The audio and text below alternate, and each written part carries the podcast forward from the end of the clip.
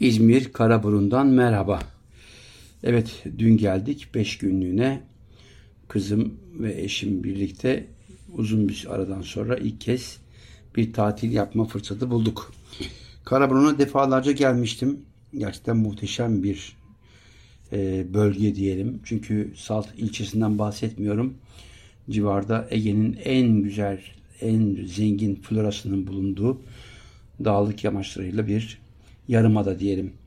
Rüzgarı bol, Karaburun çünkü. Ama dedim ya denizi olağanüstü güzel, insanı gönlü bol. Ama en önemlisi florası çok mu çok zengin. Mutfağı da tabii ki. Evet Karaburun'a geldim. Akşamleyin geldik. Güzel yedik. E, kaldığımız küçük bir apart otel diyeceğim ama pansiyon gibi çalışan muhteşem, temiz, hijyen e, ön plana alınmış bir yerleşke. E, bir dalış kulübü var. Henüz dalmadım. Bu ara katarak ameliyatı geçirdiğim için de dalma olasılığım yok. Uzun bir aradan sonra yani bir ay sonra ilk kez gözüm gözlerimi suyun içinde bir dalgıç maskesiyle açtım. Evet konumuz buranın Karaburun'un lezzetleri. Gelir gelmez restoran sahibi hanımefendi Coşkun Bey yarın güzel bir kefal kavurma yapacağım dedi. Henüz yemedim. Yani bir iki saat içinde umarım yerim. Çünkü yavaş yavaş yemek servisi yapılıyor. Ama akşam yediklerimiz Ege'nin özgün yemekleri. Onlar klasik yani. Bizim bildiğimiz e, deve tabanı, e, ne diyeyim size, bu bölgedeki fava, birbirinden farklı otlar. Bütün bunlar bu bölgenin muhteşem lezzetleri. Ot ağırlıklı çünkü ne de olsa bir girit etkisi var. Balıklar, kalamar tabii ki ızgarası muhteşem, tavası da öyle. Karidesin farklı türleri normalde başka yerlerde bulamayacağımız ölçekte lezzetli doğal karides. Çünkü aç gözlü insanları yok buranın. Burada insanlar ihtiyaçlarına göre avcılık yapıyorlar. Balık türleri ise dedim ya kefal var, barbun var. Ee, bunun dışında yani tabii ki olmazsa olmaz çuprası mutlaka var. Tabii ki bu dönem çupra dönemi bilmiyorum ama bugün yiyeceğim kefal kavurma. Birdenbire konuyu bana kavurmaya dönüştürdü. Şimdi biz bugüne kadar kavurma dediğimizde önümüzdeki kurban bayramında insanların tekrar gündeme getirecekleri ve televizyonun büyük bölümünü işgal edecek kurban kesimi ardından yapılan kurbanlık yemeklerde yer alan kavurma. O başka bir konu.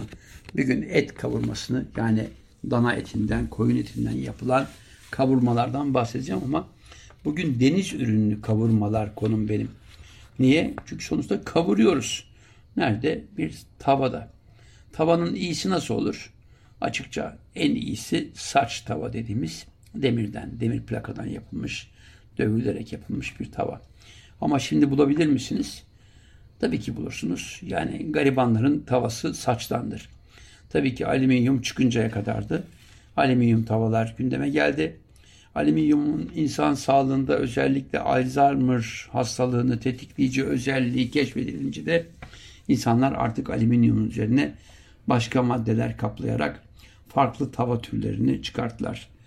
Evet teflonlu tavalar geldi. Ardından seramik, porselen kaplı tavalar hatta cam kaplısı bile gündemde. Ama benim tercih ettiğim tava türü dediğim gibi pası belli olan, o pası güzel yağlanıp temizlenen bir güzel kızdırdıktan sonra içinde her türden yemeğin pişirildiği, yağın kızdırılıp o muhteşem kızartmaların yapıldığı ama bugün konumuz olan kavurmanın yapıldığı tavalar. Evet birazdan dedim ya kefal tava yiyeceğim. Şimdi kefal kavurma yiyeceğim. Birazdan kefal kavurma yiyeceğim. Şimdi tabii ki kavurma dediğim zaman kavrulması lazım etin. Az yağda olsa, kendi yağıyla da olsa kavrulması lazım. Kavurma bir şekilde etli bölümün üstünde bir karamelize olmuş katman oluşması. Yani o karamelize olmuş katman vasıtasıyla kendi içinde kendi öz sularının pişmesiyle kendi lezzetini koruyarak lezzeti dışarı artır e, lezzeti dışarı çıkartmayacak ölçüde karamelize olmuş adeta bir film şeridi gibi etin üstünün kaplanmasıyla oluşan bir pişirme yöntemi. Kavurma. Birbirinden farklı kavurma türleri var dedim. Tabii ki öncelikle yağın bir şekilde karamelize olmasında etki uyandıracak. İçinde şekerli e, sebzeler olabilir. Hatta ilaveden şeker bile olabilir. Niye bal veya pekmez olmasın? Bunlar kavrulabilir öncelikle. Ama dikkat yanmasın. Çünkü yanma dediğimiz anda karbonize olması demektir. O ayrı bir tehlike ve lezzetsiz bir tehlikedir. Etin az yağıyla balık etinin öncelikle zeytinyağı bu bölgede bir güzel kavurması gerekiyor. E kavururken yanına koy, ne koyacağız? Ya soğandır ya sarımsaktır. Aman dikkat. Eğer soğanla sarımsağı bir arada yapmak istiyorsanız balıklarda baskın çıkmasını arzu ettiğiniz eğer sarımsaksa onu önce koyun. Ardından soğanı koyun. Soğanı jülyen yapın. Daha az koyun. Ama ben soğanlı yapmak istiyorum derseniz sarımsağı il, ileriki aşamalarda üzerine rendeleyerek yapabilirsiniz. Niye mi? Lezzet farkı. Evet. E, eti, önce balık etimizi aldık ama hangi balık türleri? Az önce dedim ya bugün kefal yiyeceğim. Başka nelerin kavurması olur? Kılçıksız yani kılçığından, kemiğinden, omurgasından rahat sıyrılabilen bütün balıklarla kavurma yapabilirsiniz. Önemli olan ağzın içine kılçık gelmemesi. O çünkü hakikaten o lezzetin içine e, karabiber koyarmış gibi olur. Pek lezzeti almayız. Sadece kılçıkları çıkarmakla uğraşırız. O yüzden kılçıksız. Yani somondan da yapabilirsiniz.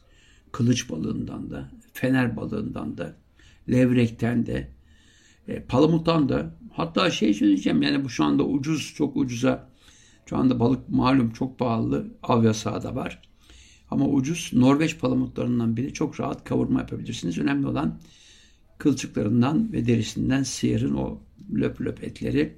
Önce az zeytinyağında bir güzel kavurun.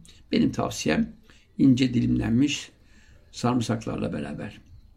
Üzerine biraz kavrulduktan sonra varsa eğer beyaz şarabınız biraz şarap dökün. Onun da cosurtusunu duyalım. Bu arada varsa birkaç tane defne yaprağı.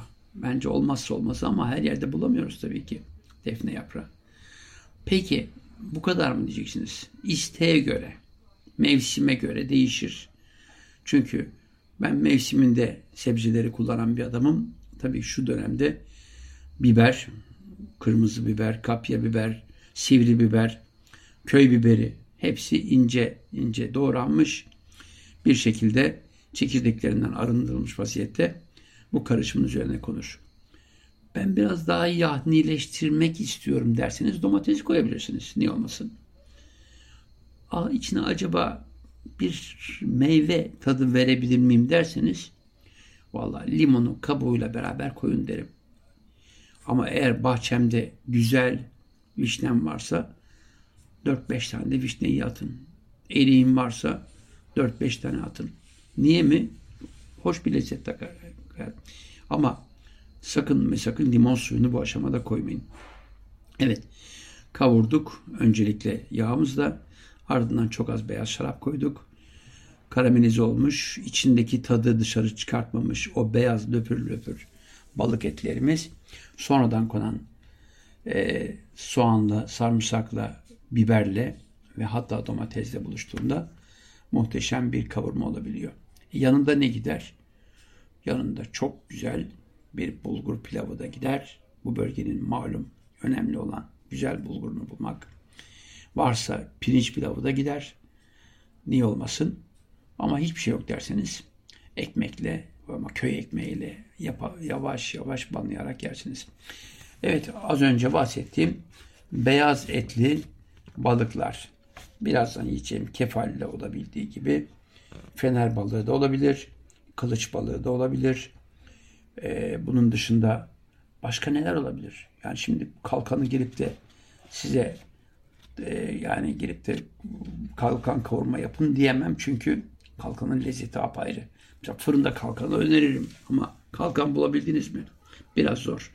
Çünkü Karadeniz balığı malum bizimkiler denizin dibini taradığı için balıklar Ukrayna'ya, Rusya'ya kaçınca kalkan nesli tükenmiş gibi bizim sularımızda. Bizden kaynaklanıyor tabii ki. İnşallah bir gün gerçek balıkçılık Türkiye'de başlar. Hatır balıkçılığı değil de yani o Ahmet'in teknesi, onun sonarı, onun gözü kara, e, trolleri, gırgırları atıp denizin dibini tarayıp denizi küstürünce balıklar kaçınca işte ortalığı ne kaplıyor? Deniz salyangozu kaplıyor. O da güzel, lezzetli ama başka bölümde. Aa bu arada unutmayalım. Deniz salyangozunuzdan da varsa eğer çok iyi kavurma yapabilirsiniz. Çok lezzetlidir. Bir bölümü vardır. Onun alınması gerekir. Onu öğrenebilirsiniz.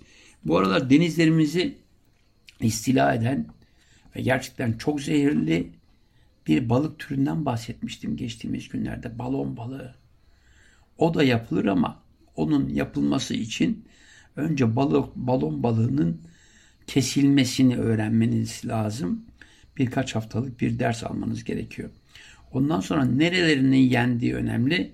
Çünkü farklı bir yerini yerseniz hastanelik olabildiğiniz gibi hayatınızı da kaybedebilirsiniz.